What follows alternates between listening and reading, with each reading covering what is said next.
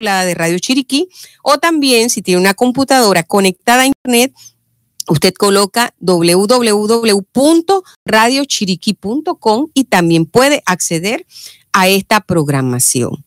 Sean todos muy bienvenidos a Culturama en la radio. Hoy vamos a estar con la versión 214. Vamos por la edición 214. En esta versión radial de Culturama, les recordamos que Culturama es una organización educativa sin fines de lucro que tiene 30 años. Ya comenzamos los 31, porque el pasado 21 de agosto arribamos al aniversario 30, pero ya comenzamos, ¿verdad? A correr por el número 31. Y en cuanto al documento impreso, está circulando, vamos a obsequiarle aquí a nuestro invitado, la última edición y es la 1430. ¿Qué significa eso? Que llevamos 1430 semanas editando este documento que tiene por objetivo principal promover el hábito de la lectura. Esa es una eh, falta muy grande que tenemos no solo en nuestro país, en América Latina en general, podríamos decir pues que esa eh, ese darse a la lectura, ese abrir un libro y disfrutar páginas maravillosas que nos trasladan a diferentes puntos, es una costumbre que se está dejando mucho también por la fuerte presencia de las TIC, esos medios de comunicación de masas, el celular, el cable.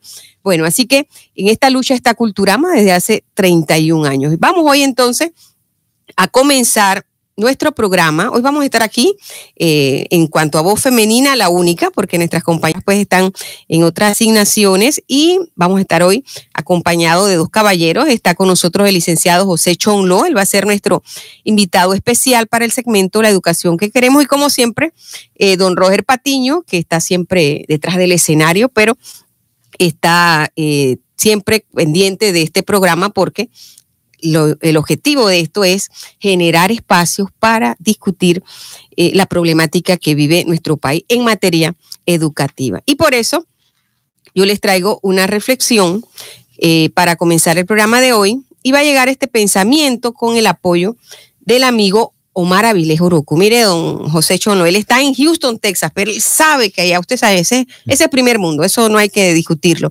Desde allá él nos muestra su interés y su preocupación porque la calidad de la educación de nuestro país tiene que mejorar.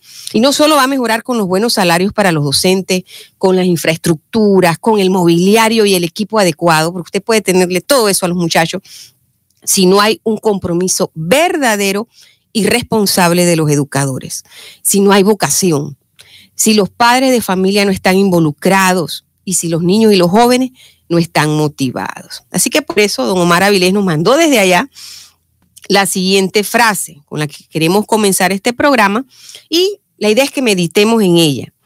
Eh, es un esbozo del estadista Abraham Lincoln. Todo el mundo ha oído hablar pues, de ese célebre presidente estadounidense. Y él escribió, la filosofía del aula en una generación será la filosofía del gobierno en la siguiente. ¿En qué nos hace pensar esto? Que si en el presente la filosofía de nuestras aulas de clase en todos los niveles, ya sea nivel primario, secundario y universitario, entre los educadores o facilitadores y los alumnos, lo que impera es el juega vivo, el irrespeto, la falta de cortesía, la desidia, esos profesores que se la pasan con el celular y que los estudiantes hagan lo que quieran. Esto va a ser lo que va a caracterizar las administraciones gubernamentales, no solo del hoy, sino del mañana, y no solo a la administración gubernamental, sino a nuestra sociedad. Así que con esta reflexión vamos entonces pues a decirles que la Universidad Tecnológica Oteima, esa institución que está anclada aquí en el corazón de, de la ciudad de David, recientemente, mire, que tiene la oportunidad, porque ellos solo hace unos días comenzaron tres maestrías muy importantes, la especialización y maestría en didáctica del idioma inglés. Usted sabe que el idioma inglés es fundamental. Aquellos padres que nos escuchan, aquellos jóvenes, hay que aprender el idioma número uno en el mundo comercial, en el mundo científico, en el mundo de las comunicaciones, del comercio. Así que la Universidad Tecnológica Teima les está dando la oportunidad para los docentes adquieran pues esa maestría. Esto se está haciendo énfasis con las plataformas virtuales, las nuevas metodologías, los métodos, modelos de diseño curricular, el uso de recursos y herramientas multimedia, porque para la educación la tecnología es fundamental. Usted no puede estar pensando que va a ir a un aula de clase y va a estar con su tiza, ya ni las tizas existen. Ya tiene que usar tableros electrónicos, proyectores, tiene que usar conferencias desde otros países para llevárselas a sus alumnos, usar el Skype. Bueno, hay una serie de tecnologías que eso es fundamental incluirla en las metodologías de la enseñanza. Entonces, Oteima está haciendo esto. También tiene una especialización y maestría en seguridad, calidad y ambiente. Esto hace énfasis en la auditoría ambiental. Y este es otro tema también pertinente, don José. ¿Por qué? Porque el tema ambiental preocupa al mundo, esto del calentamiento global, de mitigar los impactos de las hidroeléctricas, de la deforestación, de la contaminación de los gases de nuestros automóviles. Así que esta maestría está dirigida a profesionales, no solo los ingenieros, sino aquellos que tengan que ver pues con, el mundo ambiental y carreras afines. Aquí se va a diseñar, planificar y ejecutar programas relacionados con la seguridad, la calidad, el ambiente, tanto en el sector privado como en el público. Y otra maestría, también muy importante de OTEIMA, es la maestría en docencia superior. Ahora usted no puede ingresar a ningún centro universitario, no a un centro de estudios superiores, si no tiene una maestría, porque ya la licenciatura no le sirve. En el pasado. Exacto, está en el pasado. Así que usted tiene que actualizarse y más ahora que usted puede estudiar en línea también. Usted sabe que usted está aquí, pero puede estudiar en Harvard o en los grandes centros porque ahora hay sistemas de estudio en línea. Así que todas estas opciones pues las brinda también la Universidad Tecnológica OTEIM. Les voy a dar el número para ver pues si se animan. Eh, es el 775-1285. Se lo repito, el 775-1285. O puede visitar sus instalaciones que están aquí mismo en, la ciudad de David, frente al Gran Hotel Ciudad de David, aquí pues en el corazón de nuestra eh, cabecera provincial. Vamos a formularles eh, la pregunta de hoy y usted sabe, don José Chonlo, que nosotros traemos siempre un libro. La idea es que la gente lea, eh, se instruya a través de esta herramienta. Y para ello, pues, tenemos una pregunta. Esta pregunta va a llegar hoy con el apoyo del Grupo Unidos por la Educación. Por todos lados usted va, a salir a, transpirando educación, José Chonlo, porque esa es la, palabra que más utilizamos aquí. Y es que el Grupo Unidos por la Educación conoce al ingeniero Luis Carlos Watt, eh, Argelis Pinilla, eh, Zoraida Cubilla, bueno, hay una serie de profesionales que ellos se reúnen todos los lunes en la Cámara de Comercio buscando a ver de qué manera pueden ir trabajando en la faceta más difícil de una persona. ¿Y cuál es? La conciencia. Hay que tomar conciencia que el recurso más precioso de un país son los niños y los jóvenes, ese capital humano. Hay que trabajarlo, ¿Y cómo podemos hacer algo por ese capital humano? Heredándoles la mejor educación posible. Y en eso anda el Grupo Unidos por la Educación. Y por eso yo, ellos hoy le van a formular la pregunta. Es una pregunta científica, pero que también nos atañe a todos. ¿Cómo se llama la capa de la atmósfera que nos protege de los rayos ultravioleta? Les repetimos. Miren, una pregunta que también es para poner, eh, eh, tenerla presente porque nos tenemos que proteger de los rayos ultravioleta porque están produciendo cáncer, ¿no? La gente quiere ir a la playa y tomar todo el sol del mundo. No, protéjase con, su, con sus protectores solares, lo mejor la ropa, ¿verdad? El sombrero de ala ancha. Así que la pregunta tiene que ver con algo que tenemos que tener muy presente, de protegernos de los rayos ultravioletas del sol. Así que, ¿cómo se llama esa capa que está en nuestra atmósfera y que nos protege de los rayos ultravioleta? Hoy vamos a obsequiar un libro, los habíamos dejado últimamente los libros nuestros geohistóricos. Aquí Chon lo está viendo el de Dolega porque él ansía que yo saque el de San Lorenzo. Todavía está pendiente. Nos falta San Lorenzo, Barú y Tolé. Tolé. No, son los tres distritos que nos faltan. Hoy Culturama va a estar obsequiando el libro Dolega Espíritu Duras. Miren que es la más voluminosa de las obras que hemos editado tiene 168 páginas y les recordamos que eh, solo nos quedan cinco ediciones, el de San Félix a la sombra del Guaymí, Gualaca, la tierra de las cascadas, nos queda San, eh, San Félix, ya lo mencioné, nos queda Remedios, tierra legendaria, y Renacimiento Fortaleza de Talamanca. ¿Por qué? Porque todos se agotan. Son libros muy útiles.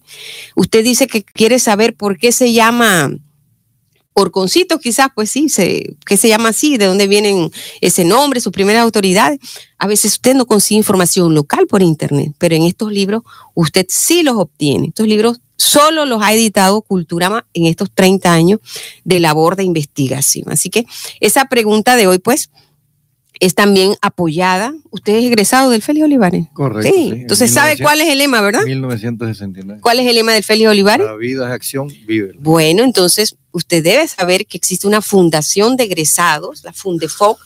Ellos sobre todo están en la ciudad de Panamá, los miembros, porque ellos están preocupados por la educación. Entonces ellos quieren darle ese legado a los jóvenes y han estado pues otorgando desde hace 25 años becas a nivel eh, secundario y no solo a los del Félix. Mire que ellos no son agiotistas, no todo para el Félix, no. Ellos están dándole becas a chicos del Beatriz Miranda de Cabal, al colegio IPT de David y también al Francisco Morazán. Jóvenes que se compruebe que necesitan ese apoyo económico. Y ahora ellos, en honor a su primera presidenta, la señora Débora Arias de Rognoni, ellos crearon las becas DAR. Y estas ahora para el nivel universitario porque sabe que la educación debe ser continua. Así que la Fundación eh, Félix Olivares Contreras, pues, está abriendo el concurso casualmente desde el primero de noviembre hasta el 15 de enero.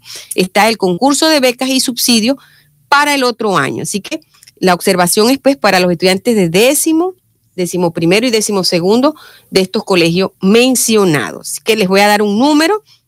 Ellos están en Panamá en el 205-0180. Se los repito, 205-0180. Ese es el número de la Fundefoc.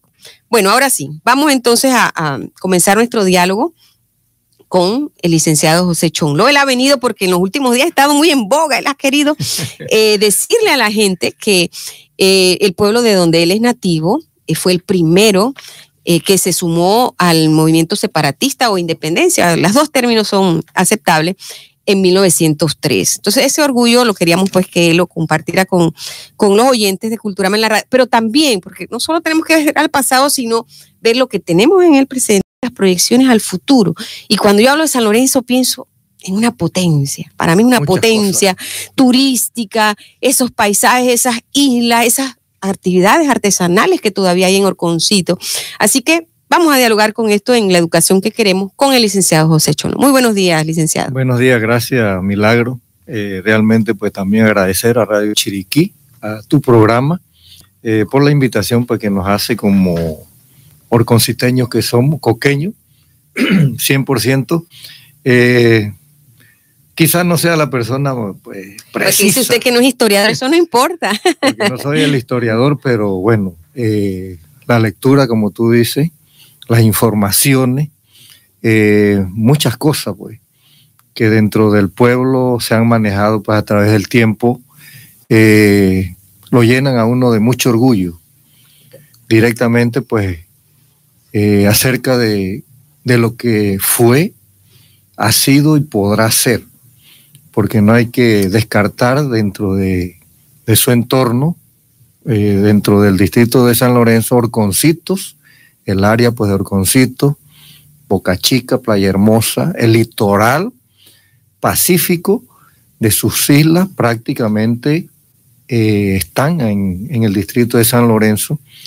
Y bueno, con relación pues a, la historia esta famosa de, de, de, la separación de Panamá de Colombia en 1903, eh, desde que eh, tuve conocimiento pues, de ese escrito por la prensa, que salió en la prensa, creo que en el 2011, por allá, 2015, eh, siempre para cuando llega pues el mes de noviembre, las fiestas patrias, antes pues no había el internet y la facilidad esta, enviaba yo por fax a, a, varias eh, eh, noticias, a la prensa, pues, para que tuvieran pues conocimiento eh, acerca pues de esa, ese momento que vivió eh, el pueblo de Orconcitos con relación pues a la separación de Panamá con Colombia.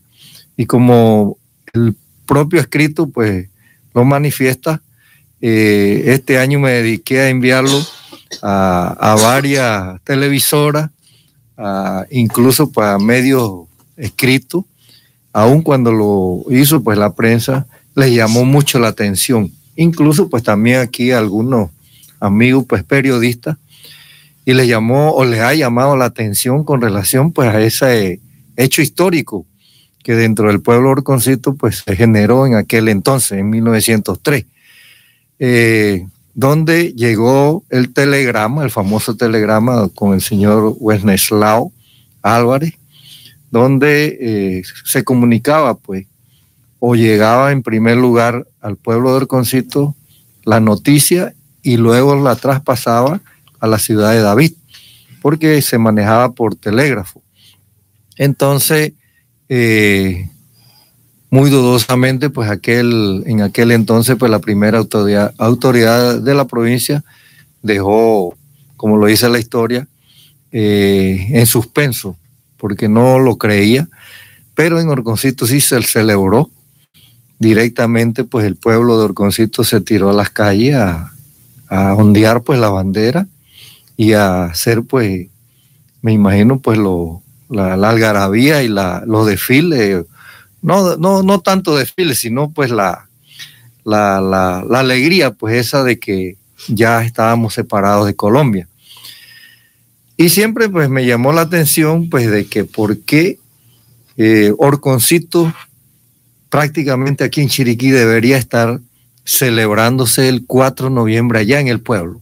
Pero bueno, esas son otras cosas directamente que dentro de la historia pues marca, pero lo importante es que eh, la, generación de aquel entonces vivió ese momento pues en 1903, más 115 años atrás, y gracias pues a, al señor de la lastra, que fue uno de los que en un momento dado pues... Se eh, guardó la noticia. Exacto, eh, pero usted sabe pues que siempre hay filtraciones, ¿verdad? Entonces, como me estás mostrando, pues dentro del libro este escrito por el señor Clark, que por cierto estábamos comentando que era netamente chiricano, familia de las Pascu, de la familia Pascu, eh, hizo pues esa, eh, recogió pues todas esas incidencias y gracias a él prácticamente pues se conoce eh, ahora, pues, porque años atrás yo creo que... Eso quizás estuvo en la tradición oral en el pueblo, pero como le traje la, prueba, usted sabe, el documento. Los escritos son mucho más precisos, más, con, más, con fechas, con nombres, con lugares, con tantas cosas, pues que dentro de una u otra forma se desconocía. Prácticamente se desconocía. Sí, es importante mencionar, eh, licenciado José, es que eh, Francisco Clark, que también es un personaje poco conocido. Aquí hay un barrio, hay una calle, que, una avenida que lleva su nombre. Es un personaje del siglo XIX. Él fue casi autodidacta. Siempre yo lo utilizo como modelo para los estudiantes porque él, a pesar de su origen humilde, flechador, leñador, carnicero, aprendió francés, italiano, como dos o tres idiomas por su propio esfuerzo. Sí, hablamos en siglo XIX, él es de 1880 y tanto. Y él eh, fue secretario, como desarrolló una caligrafía y, su profundidad literaria, eh, gracias a su, a su propio interés, aunque yo como a sexto grado con los hermanos cristianos, él era el secretario del alcalde en los momentos en que se dieron los hechos de 1903, por eso es que lo recoge. Esta obra se llama A través del tormento y relata pues cómo esa noticia que usted menciona vino por un telegrama, pasa por Orconcitos y ahí don Wenceslao Álvarez de los Reyes este, se identificó de una vez pues con, con la independencia de allá en la Panamá, pero acá en David fue todo lo contrario. porque, el 30 de noviembre. Exacto, porque eh, las autoridades eran conservadoras y pensaban pues que se trataba de una estrategia de los liberales porque acababa de pasar la guerra en los mil días, así que todavía estaba esa desconfianza entre ambos bandos. Y es más, hay una anécdota en esta obra que es muy particular y es que murió un señor aquí en la ciudad de David. Debió ser un presidente del barrio Bolívar, porque es el barrio viejo. Don Pedro Palma había eh, peleado incluso con Bolívar en las batallas de independencia de América Latina y él muere el 29 de noviembre. Y cuando lo llevaron en su féretro hasta el cementerio, lo cobijaron con la bandera colombiana. Y ya Panamá tenía... Porque había temor todavía. Sí, pues. ya 26 días había de haberse proclamado la independencia y sin embargo aquí en David todavía murió un personaje histórico como don Pedro Palma y lo cobijan con la bandera colombiana. Fue hasta el siguiente día, el día 30, cuando llegan las autoridades ya investidas, el don Juan Manuel Amber, el primer gobernador en la época republicana, entonces sí, las autoridades locales Exacto, lo aceptan. Pero como usted lo menciona, pues Orconcito eh, tiene el mérito eh, por, de haber sido después el primer pueblo. No significa que ustedes van a pedir el día libre, ¿verdad? Porque ya tenemos demasiado en noviembre. Pero sí yo creo que cuando yo pienso en Orconcito y San Lorenzo en general, pienso en un sitio con no solo estas tradiciones, sino una serie de actividades que ustedes serían uno de los distritos número uno por visitar cuando se quiere hacer tanto turismo interno como que vayan los extranjeros. Díganme a los oyentes, ¿qué le ofrece San Lorenzo desde que entra a Orconcito y todo eso que mencionaba, esos paisajes insulares? Bueno, Orconcito, pues como tienen conocimiento mucho y para los que no tienen conocimiento, pues está en el oriente chiricano, distrito de San Lorenzo, eh, por la vía interamericana, pues en la antigua eh, carretera panamericana que pasaba por Bocas del Monte, Luego, pues allí se desviaba prácticamente en la entrada de Orconcito para continuar por San Lorenzo y hasta la capital. Esa era la carretera de piedra que uno le decía. Hasta desde aquí de David hasta eh, la capital, prácticamente de tierra, toda de tierra. Entonces, pues cuando usted llega a Orconcito, pues se va a encontrar con un pueblo pues bastante eh, accesible, pues, ¿verdad? Tiene una buena carretera. Bueno, ahorita mismo no. No, se le abrieron unos huequitos. Eh, hay varios baches y el pueblo está incluso preocupado por eso y le llamamos la atención al MOP que los vayan a tapar eh, tan siquiera pues antes del Pero es de la Panamericana al mismo pueblo de Orconcito. Sí, desde la Panamericana, de la vía interamericana hasta el pueblo de Orconcito hay muchos huecos. Mm, rato no voy entonces. Va, ya viene el 8 de diciembre, que es la patronal, y está en esas condiciones. Así pues que un llamadito allí al MOP para que la vayan a arreglar antes del día 7 eh, de diciembre. Sí, entonces se va a encontrar pues con un pueblo eh, que en su largo pues eh, conforman pues como una Y, más o menos como una mano, eh, donde hay tres calles principales, ¿verdad? Y, la accesibilidad pues hacia la playa. hacia las playas, porque son hacia varias. Las playas, sí. Ah, sobre todo la playa hermosa, Boca Chica y la Boca Brava y el litoral pues de las islas, allá en, en, en Boca Brava y Boca Chica. Eh, bueno, Orconcito ha tenido muchas cosas, pues directamente, muchas actividades desde su antigüedad.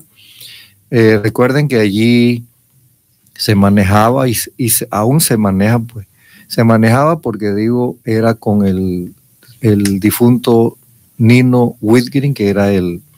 el, padre de la talabartería. el que manejaba no, ese era uno de los hermanos. De los hijos, de los hermanos. Él manejaba la parte esta de la curtiembra del cuero.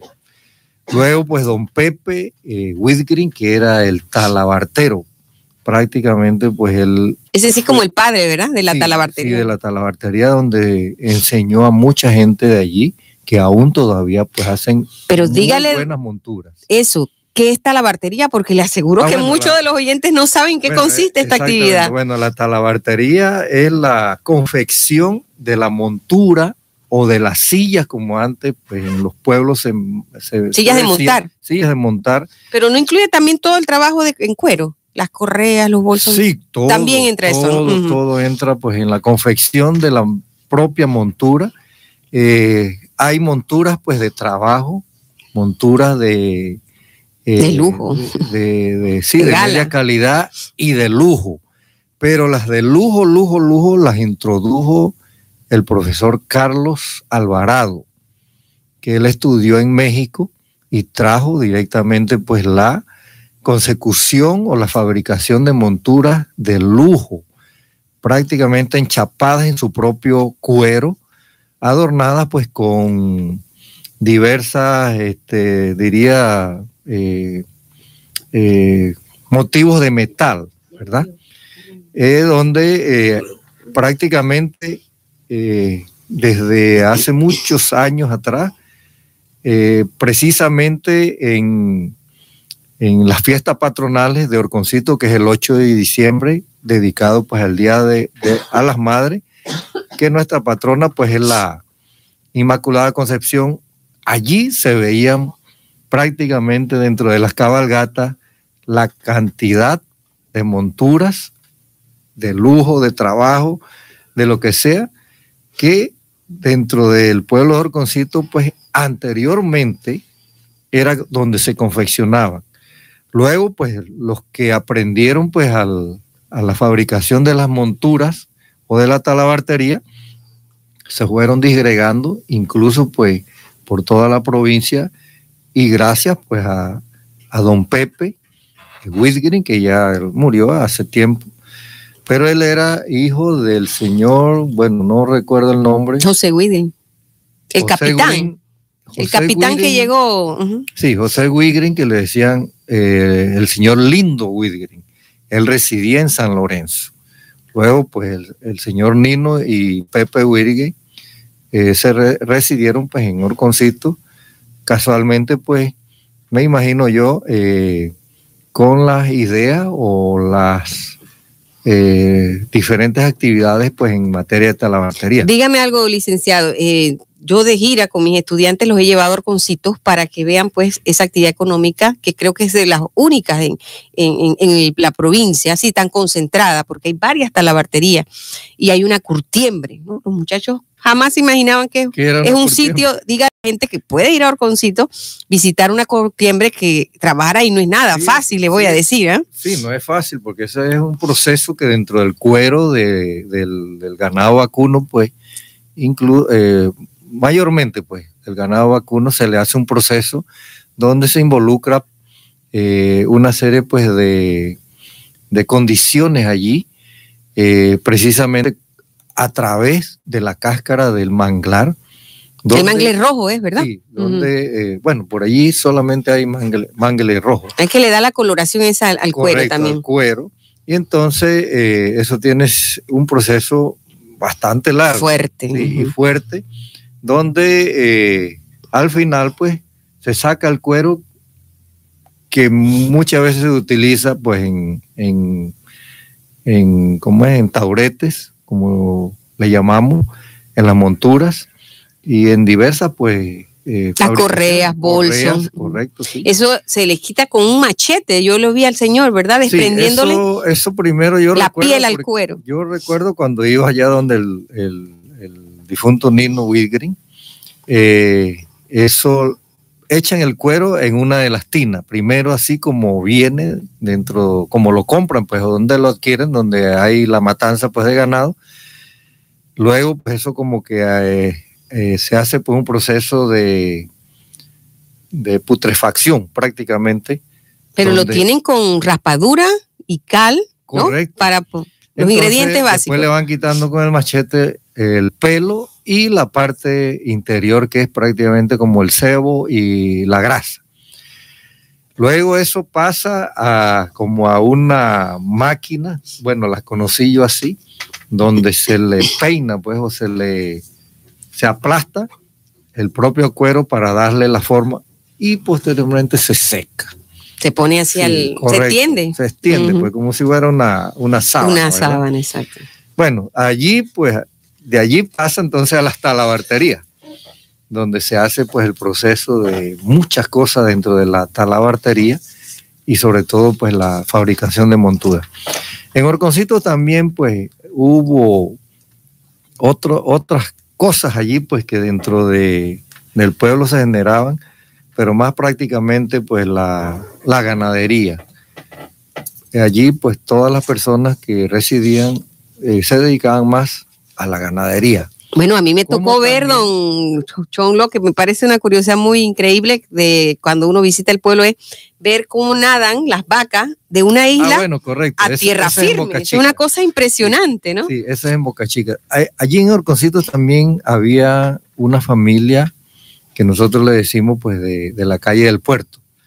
Prácticamente se dedicaba y aún se dedican a la pesca artesanal que salían de allí del Puerto Real hacia eh, los lados de, Batipa, luego pues a, Boca Chica y alta mar también, porque ellos a punta de canaleta, antes, ahora ya hay motores y, cosas más modernas, pues que, lo trasladan más allá, pues de los litorales, ¿verdad?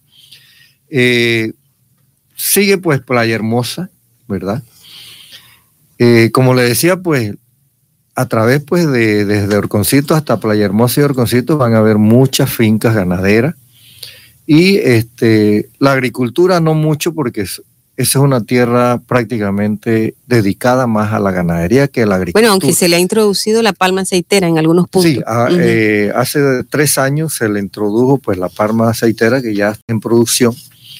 Entonces, pues cuando usted llega, pues ya puede desviarse pues hacia Boca Chica hacia eh, Playa Chuchecal, que le decía. Es que así es el nombre de la bahía. Sí, correcto. Está en los planos topográficos. Sí, entonces también eh, se conecta con, con la bahía de San Lorenzo o la ensenada de San Lorenzo, que se, eh, se le llama así prácticamente. Luego, pues, Playa Hermosa, Gavilla Beach ahora, Boca Chica, y hay muchas playas dentro de las fincas particulares. La Playa Grande. Ah, bueno, sí, Playa Grande está en la finca de don Felipe Rodríguez, del grupo Felipe Rodríguez. Una pregunta, don José no, porque las personas que hacen la observación, a estas playas de San Lorenzo, que son hermosas, algunas que tienen la arena blanca, que es poco común encontrarla en el Pacífico, solo se puede acceder eh, a veces por mar, ¿verdad? Porque hay algunas que no, por ejemplo, allá en Bejuco, Ajá, correcto. En Punta Bejuco, por ahí. Punta Bejuco es, es al final de, de, Gavilla Beach. Exacto. Como le dicen ahora, pero ese es Bejuco. Se, se accesa más prácticamente por, por, por, la vía de mar, correcto. Porque eh, prácticamente son como ya playas privadas. La única pública, pública es Playa Hermosa. Entonces, las demás pues ya están en, dentro de fincas pues particulares, pero son pero es que eso es lo que yo me pregunto, ¿cómo pueden ser las playas particulares? Eso no puede ser. Bueno, le ¿Ah? voy a decir que antes cuando yo era muchacho con el, difunto Nico Pineda, si no me equivoco, yo iba allá, a veces pues me escapaba de mi mamá eh, a coger langosta o cambute y Todavía hay mucho por allá de eso. Eh, el otro, no me acuerdo ya, el nombre. Eh, todo eso yo recuerdo que era libre. Posteriormente fueron adquiriendo pues eh, dueños propios.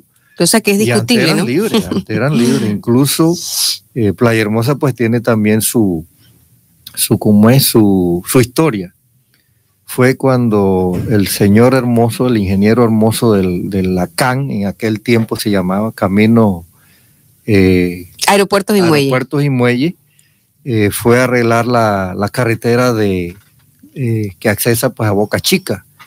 Y le llamó mucho la atención que él veía que eso era como mar. Boca Chica prácticamente es, un, es como un estero, ¿verdad? no se ven las playas ni nada de eso. No, y la isla Boca Brava está ahí casi inmediatamente. Entonces no llamaba más la atención y él curiosamente parece que subió al cerro que está allí antes en el mismo desvío de Playa Hermosa y vio prácticamente un eh, como una ensenada de playa y se fue caminando hasta allá y vio pues la maravilla que había allí en Playa Hermosa. Luego pues cuando llegó al pueblo él reunió pues a varios allí del pueblo donde pedía la cooperación pues de combustible que en aquel tiempo los tractores utilizaban era gasolina, no diésel, para abrir una trocha de carretera para allá para Playa Hermosa.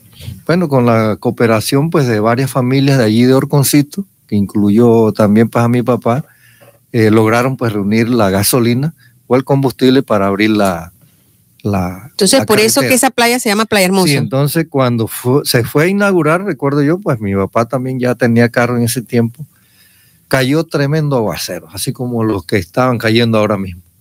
Y el padre Bernardo Ins, que en ese tiempo no me acuerdo de qué, eh, él, él era el que estaba allí, iba a inaugurar la playa, pero cuando él preguntó, bueno, ¿y cómo se llama la playa? La playa nadie le pudo decir nada porque En aquel tiempo, el área por allí se, se llamaba Chuchecal, como tú lo dijiste. la bahía. Entonces alguien dijo, no, lo que pasa es que el señor, el ingeniero Hermoso, fue el que abrió esta carretera, pues, y para darle acceso a la playa. Entonces el propio padre fue que dijo, dice, bueno, vamos a ponerle playa hermosa. Por eso entonces quedó como playa hermosa. Pero no es que es la más hermosa del mundo, como otras dicen, ¿verdad? Es la, más hermosa del mundo. Ah, para un coqueño, para un coqueño. Mire, la playa, la playa hermosa tiene una particularidad. Las olas. Son olas muy suaves para familias, para niños. ¿La conoces, Laura? Sí. Allí el que, el que no goce esa playa es porque prácticamente no ha ido. Y ahora pues con la accesibilidad que hay de carretera puede ir cual, a cualquier hora del día y a cualquier día. Solamente tiene que en un momento dado averiguar eh, la hora de la marea alta y la hora de la marea Exacto. Para eso es una ensenada, no es eh, mar abierto donde las playas están constantemente ahí. ¿Usted tiene aproximadamente idea de cuánto se separa el agua de, de la costa? Como más de un kilómetro, ¿verdad? Casi, más, de un kilómetro. Yo pensaba que era menos. Increíble. como entre 8 a 10 kilómetros. No, pero es que se separa el agua cuando baja la marea. Ah, bueno, es prácticamente como dos kilómetros, dos, kilómetros. kilómetros. Así que la persona que va tiene que tener la idea de que en algún momento, cuando la marea está baja, tiene que caminar dos kilómetros para llegar al agua. Sí, exactamente. Entonces, eh, dime. No, vamos a, a, darles nuevamente la interrogante, porque creo que no la han escuchado los que han sintonizado tarde. ¿Cómo se llama la capa de la atmósfera que nos protege de los rayos ultravioleta? Aquí está Matthew, no lo habíamos saludado. Gracias, Matthew, por estar hoy en los controles. Eh, ya tenemos por aquí nuestra segunda participante eh, que va a ser para el espacio C. Les recordamos que estamos en sintonía de la versión 214 de Culturama en la radio y estamos llegando ustedes también con el apoyo de la clínica Fisiocenter. Ahí sí, la profesora Laura tiene un pequeño esguince, un dolorcito en la espalda porque ella trabaja mucho. Usted entra ahí, profesora, y entra con una sonrisa media media, no, ahí sale con una sonrisa completa. Si no, aquí está don Roger Patiño, que es testimonio. Había tenido un esguince y estaba que no se valía por sí mismo. Digo, lo llevé a Fisiocenter y don Roger feliz porque se comenzó a valer por sí mismo, le enseñaron a cómo usar las muletas mientras se recuperaba. Así que a todos los recomendamos Fisiocenter cuando tenga un problemita, verá, con sus huesos, cansancio. Les voy a dar el número, el 6915-4641. Ellos están solo a 50 metros de la iglesia del Carmen, aquí bien cerquita. Les repito el número, es el licenciado Héctor López quien les atiende, 6915-4641. Vamos, eh, Matthew, a escuchar el mensaje de la empresa EDC Veraca, el arquitecto Cristian Caballero, quien también pues tiene un mensaje para ustedes. EDC Veraca SA. Estudio, diseño y construcciones. Veraca SA. Diseños, desarrollo de planos, propuestas, remodelaciones, ampliaciones, suministros, supervisiones, inspecciones, avalúos, planos de terreno, EIA, construcciones en general. Bajo el sello del representante legal, arquitecto Cristian Caballero. Dirección Ibu Primavera, Casa E5. Contáctanos al 774-2306. Celular 6590-2202 o al correo edc.veraca.sa arroba gmail.com. Bueno, y les recordamos que están en sintonía de Culturama en la radio. Eh, también les informamos que en Culturama tenemos a la venta, son pocos los ejemplares, de la obra La mujer panameña en la historia nacional, siglos XVIII y XX. Realmente es un libro que hay que tener en casa, se lo recomiendo para que se lo obsequie a su esposa ahora en el Día de la Madre, porque es una recopilación de ese papel protagónico de las mujeres en la historia panameña, que muy pocos, ¿verdad?, saben, se está visibilizando ese aporte eh, de la profesora Dalva Cuña de Molina, así que en Culturama lo tenemos. Vamos entonces a nuestro espacio C y seguimos dialogando aquí con nuestro invitado. El espacio C es eh, el espacio dedicado al aspecto educativo, artístico, todas esas actividades que se hacen en nuestra provincia y es auspiciado por la Biblioteca de Boquete. Ustedes saben cuál es el lema de la Biblioteca de Boquete. Un libro puede cambiar una vida y una biblioteca puede cambiar una comunidad. Ustedes saben lo que hace una biblioteca, realmente cambia la vida de los niños. Ahora tienen acceso a los cuentos, a aprender inglés, a jugar ajedrez, a ver arte, a ver pintura, a ver fotografía. Si usted los tiene en sus barrios, viendo las paredes, ahí usted sabe cuál es el terreno del diablo, como dice un refrán, es la ociosidad. ¿Para dónde van los chicos? Para las pandillas. Pero si usted le monta una biblioteca, una piscina, un centro de arte, un centro para que ellos vayan a expresar toda esa creatividad que tienen, realmente nuestros barrios cambiarían. Y eso lo está haciendo realmente la Biblioteca de Boquete. Vamos entonces a decirles que la Embajada de Perú, con el Centro Cultural El Inca Garcilaso, en colaboración con la Embajada de España, está teniendo una muestra llamada El Inca Garcilaso y el nacimiento de la cultura mestiza en América. Es una exposición histórica que está disponible en la primera planta de la biblioteca y habla pues sobre la vida de tan valioso personaje latinoamericano. Esto va a ser hasta el 16 de noviembre. Ese día se levanta, ¿verdad? O sea, el último día. Y la exhibición está de nueve y media de la mañana a 6 de la tarde. Y lo bueno es que es totalmente gratis.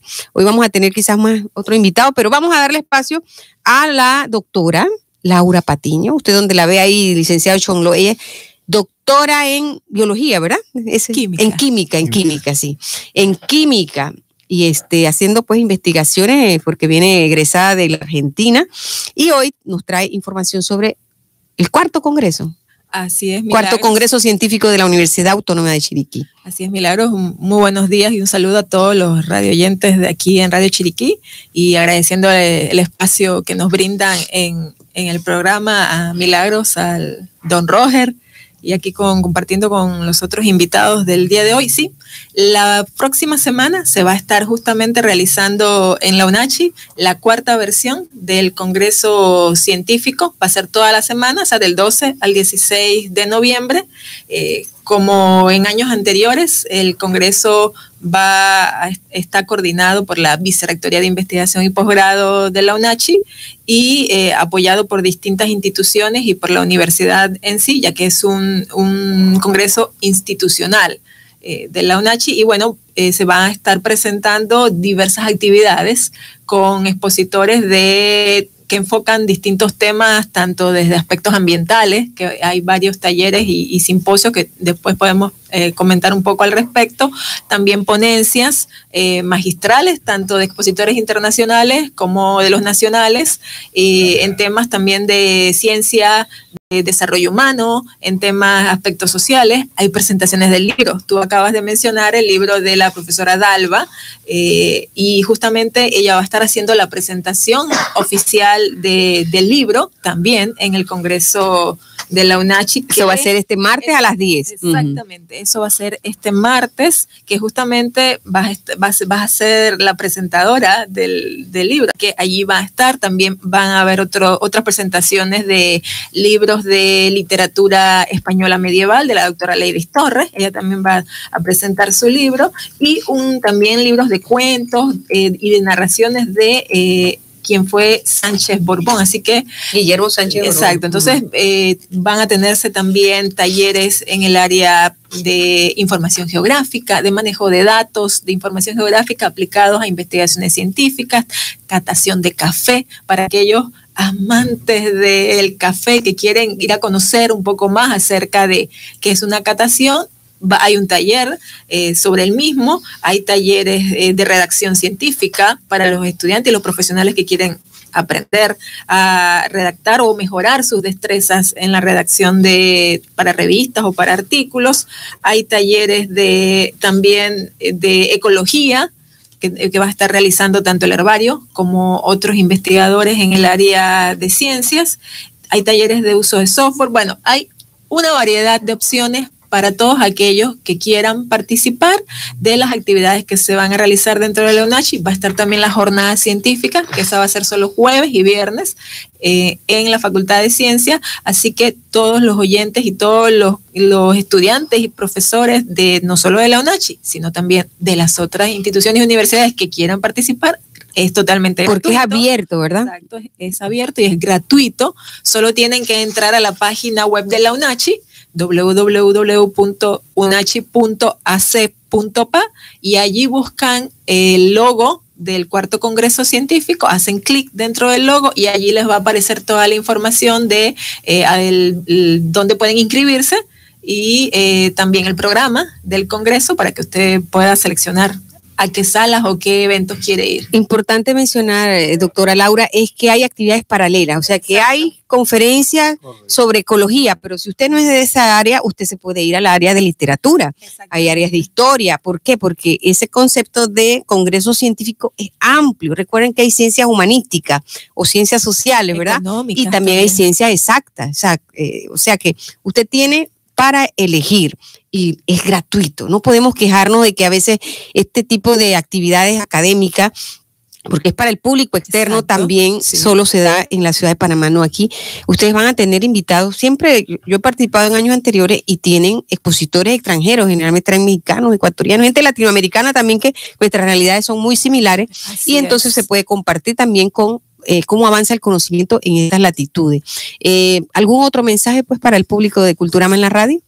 Sí, que aprovechen, como bien mencionaste, eh, que hay actividades exactamente paralelas. Vamos a tener tres o cuatro auditorios al mismo tiempo con distintos programas, además de los talleres que están en otras, en otras salas. Entonces, por supuesto, usted puede ver el programa y decide que no, no necesariamente el tema del auditorio central es el que a usted eh, le interesa, pero están las otras salas con eh, una variedad de temas orientados también a la parte sobre todo eh, hay, este año hay una participación marcada de temas de aspectos ambientales y de desarrollo sostenible. Tengan en cuenta todo y todas las, acciones que se están llevando a cabo, no solo en el país, sino a, nivel, mundial. Entonces es un tema eh, muy importante y que, es bueno que nos involucremos y conozcamos más de cuáles son esas iniciativas que se están realizando no solo en la provincia, sino y a nivel del país con los expertos que vienen a hablarnos de esos temas y de otros temas relacionados. Bueno, yo creo que usted entonces sabe la respuesta de nuestra pregunta de hoy, ¿verdad?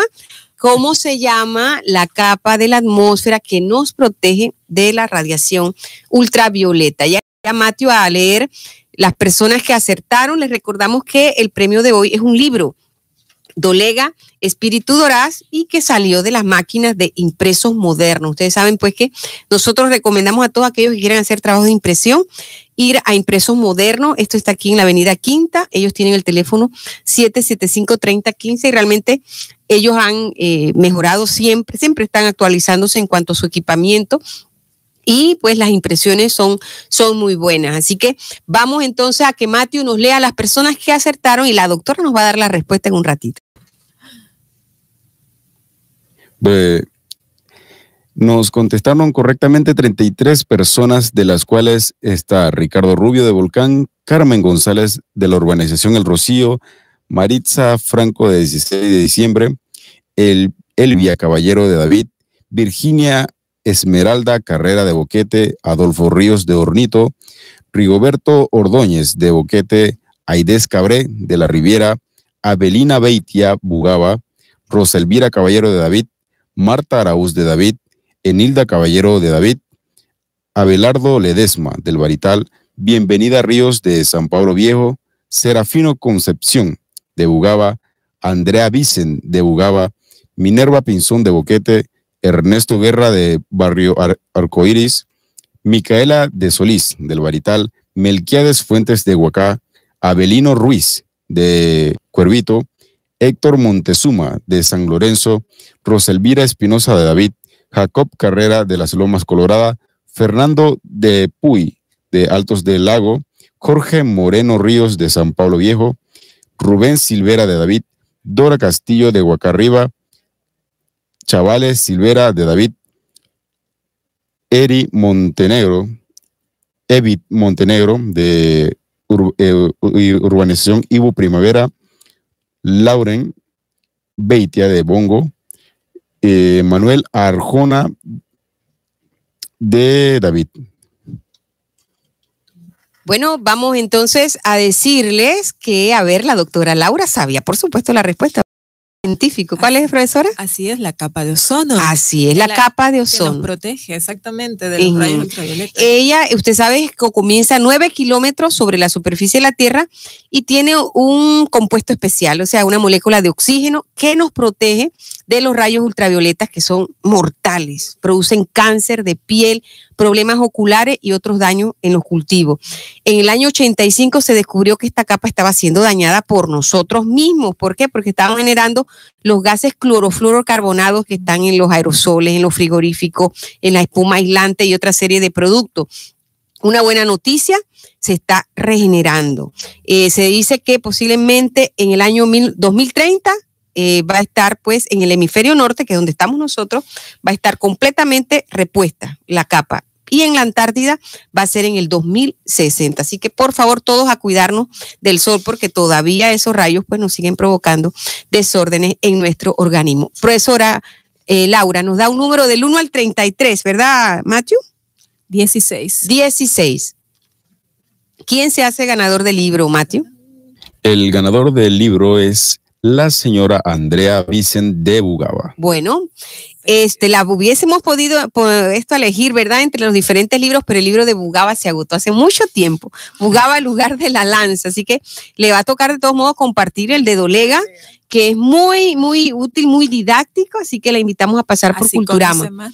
Exacto, hay que conocer de otros lugares para ir valorando lo que tienen también esas comunidades nuestras vecinas. Vamos a terminar aquí solamente con la última actividad. No ha llegado la persona que la venía a anunciar, pero tenemos el compromiso de decirles que el martes 13 de noviembre a las 8 de la mañana hasta las 3 se va a realizar el primer simposio de educación inclusiva eh, con, como una herramienta vital para potenciar el desarrollo integral.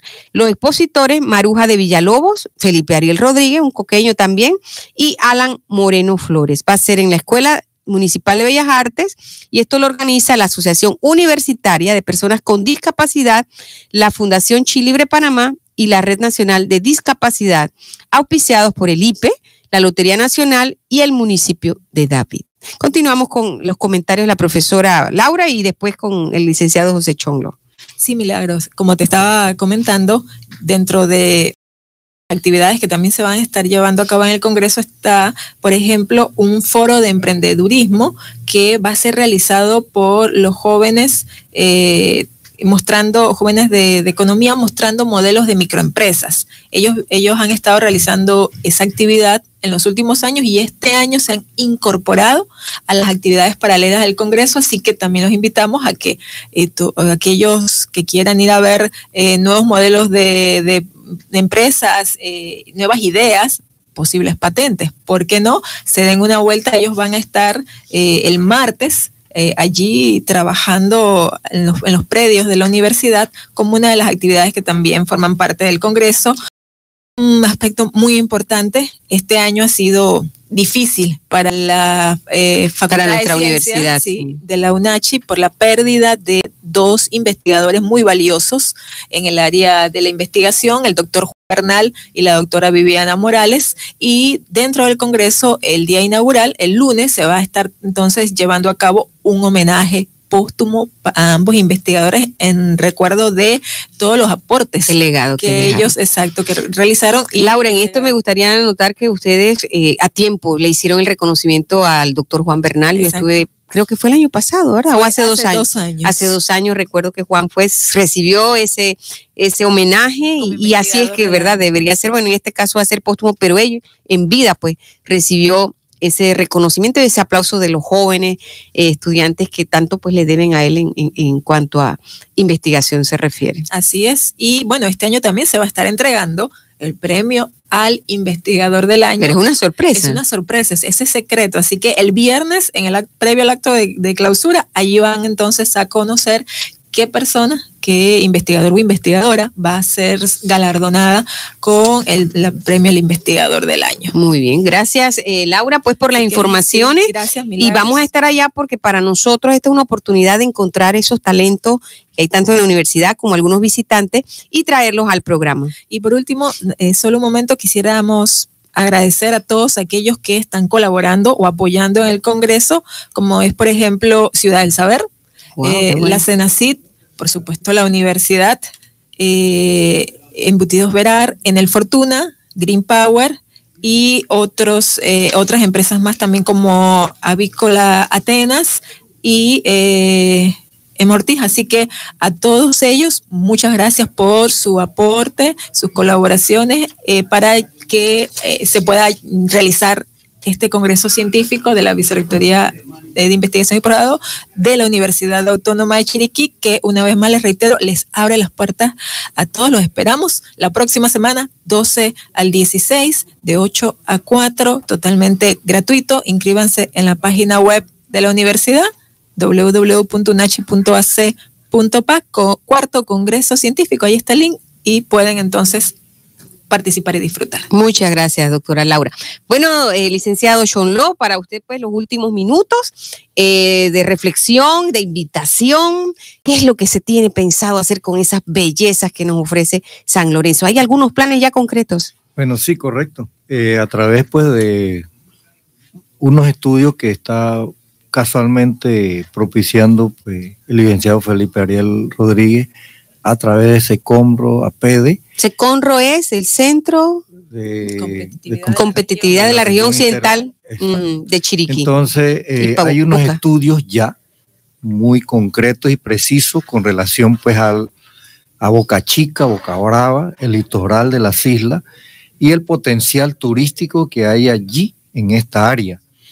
Eh, ya prácticamente hay muchos hoteles que están ya instalados dentro de algunas islas, incluso acá en tierra firme. Eh, pueden accesar pues a través de internet los que están interesados en, en visitar pues a través de, de esos hoteles. Eh, pero también pues hay otras actividades para conocer casualmente las islas. Conocerlas pues con relación pues a irse en, un, en una lancha, en un bote y eh, eh, eh, visitarla Hacer pues un hacer un recorrido, ¿verdad? También allí que estabas recordando, eh, es muy famosa o muy atento el traslado de, de ganado entre Boca Chica, Tierra Firme, hasta la isla Boca Brava, versa. Que eso lo hacen pues varios ganaderos que tienen fincas en Boca Brava y es algo muy Muy atractivo, particular, ¿verdad? muy, particular. muy llamativo. eh. Sí, Yo tengo fotografías, de hecho las subimos a nuestro Facebook.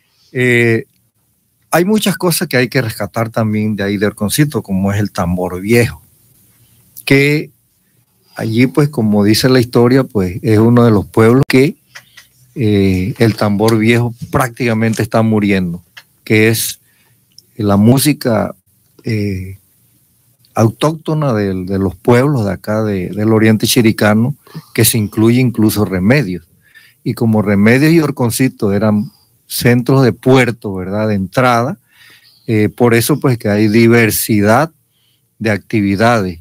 Incluso, por ejemplo, en Orconcito estaba yo recabando, hay diversidad de apellidos habidos y por haber raros y que, que desde la época, pues, me imagino, eh, colonial, Colonial, pues, sí. se han ido, eh, como este, agregando, pues, ¿verdad?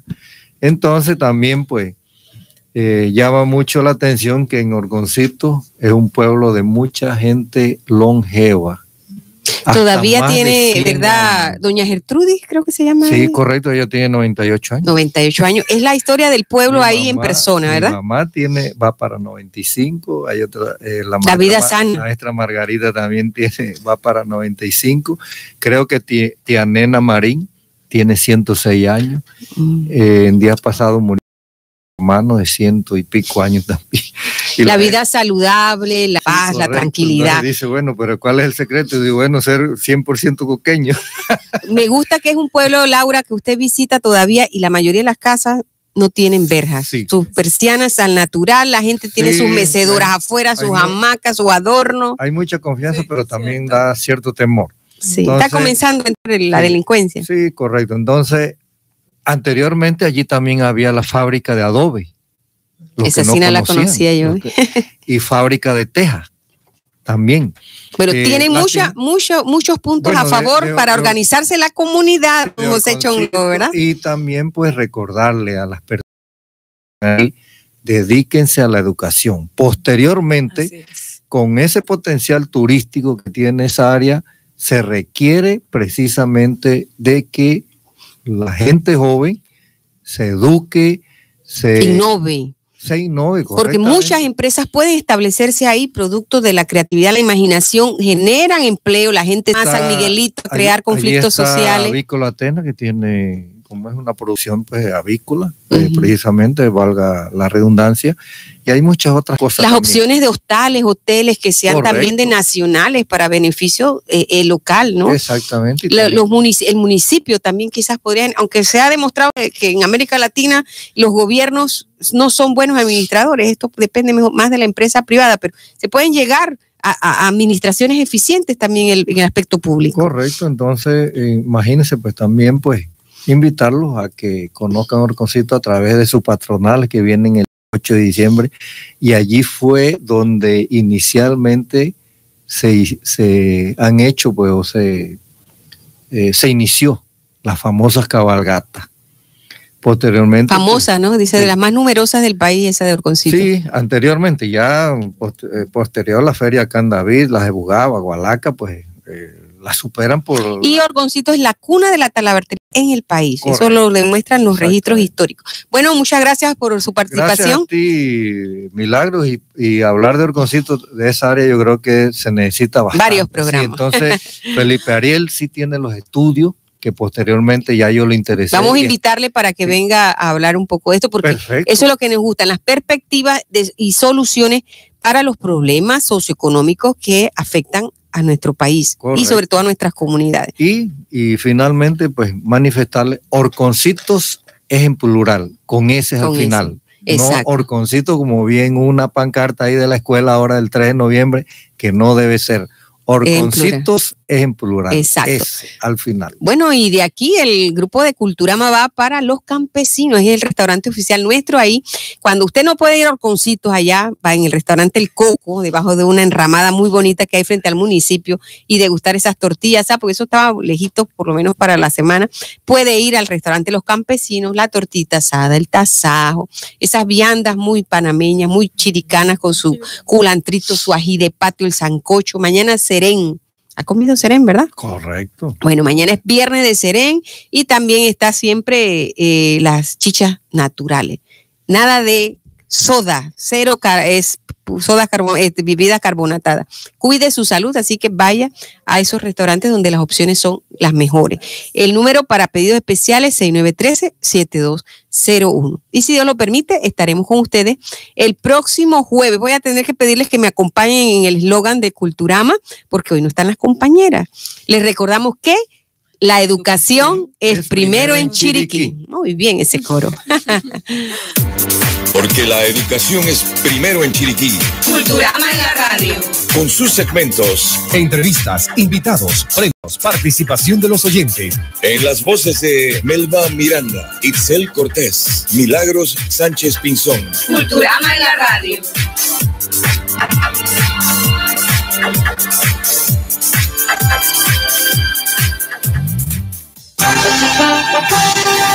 Luis Enríquez y Miliciades Alberto Méndez presentan